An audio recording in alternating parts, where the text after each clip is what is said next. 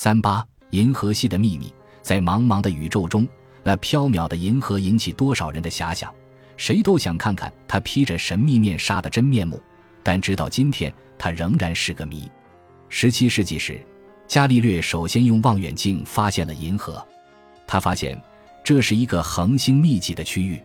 后来，英国人赖特提出了银河系的构想，并具体描绘出了银河系的形状。他假定。银河系是个透镜，连同太阳系在内的众星位于其中。在中国境内，人们观测到的银河是从天蝎座起，经人马座特别明亮的部分到达顿牌座而至。十八世纪时，英国著名天文学家赫歇尔父子对赖特的猜想进行了验证。他们发现，银河系中心处恒星特别多，离中心越远越少。他们的观测表明。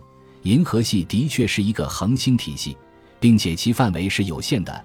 太阳靠近银河系中心，测量结果表明，银河系非常庞大，可容纳三亿颗恒星，其直径为八千光年，厚一千五百光年。二十世纪初，荷兰天文学家卡普廷对银河系的观测和赫歇尔的观测结果基本相似。一九零六年，他测出银河系直径为两万三千光年。后六千光年，但一九二零年，他对银河系测出的新数据变化很大，银河系直径为五万五千光年，后一万一千光年。以赫歇尔为代表的一些科学家提出，太阳是银河系的中心。一九一五年，美国天文学家卡普利研究了许多球状星团的变星，发现太阳仅仅是银河系内的一颗普通恒星，而不在银河系的中心。它距中心约五万光年，并朝向人马座。银河系的范围大约有三十万光年。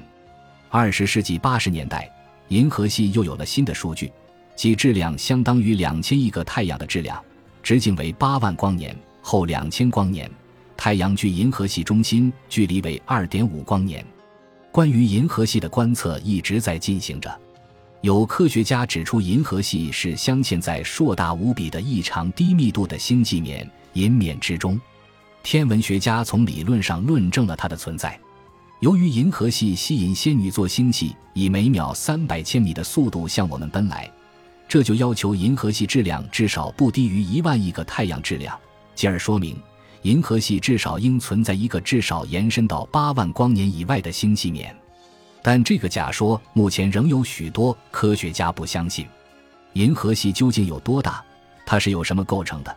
它那无数的秘密到今天仍然是一个解不开的谜。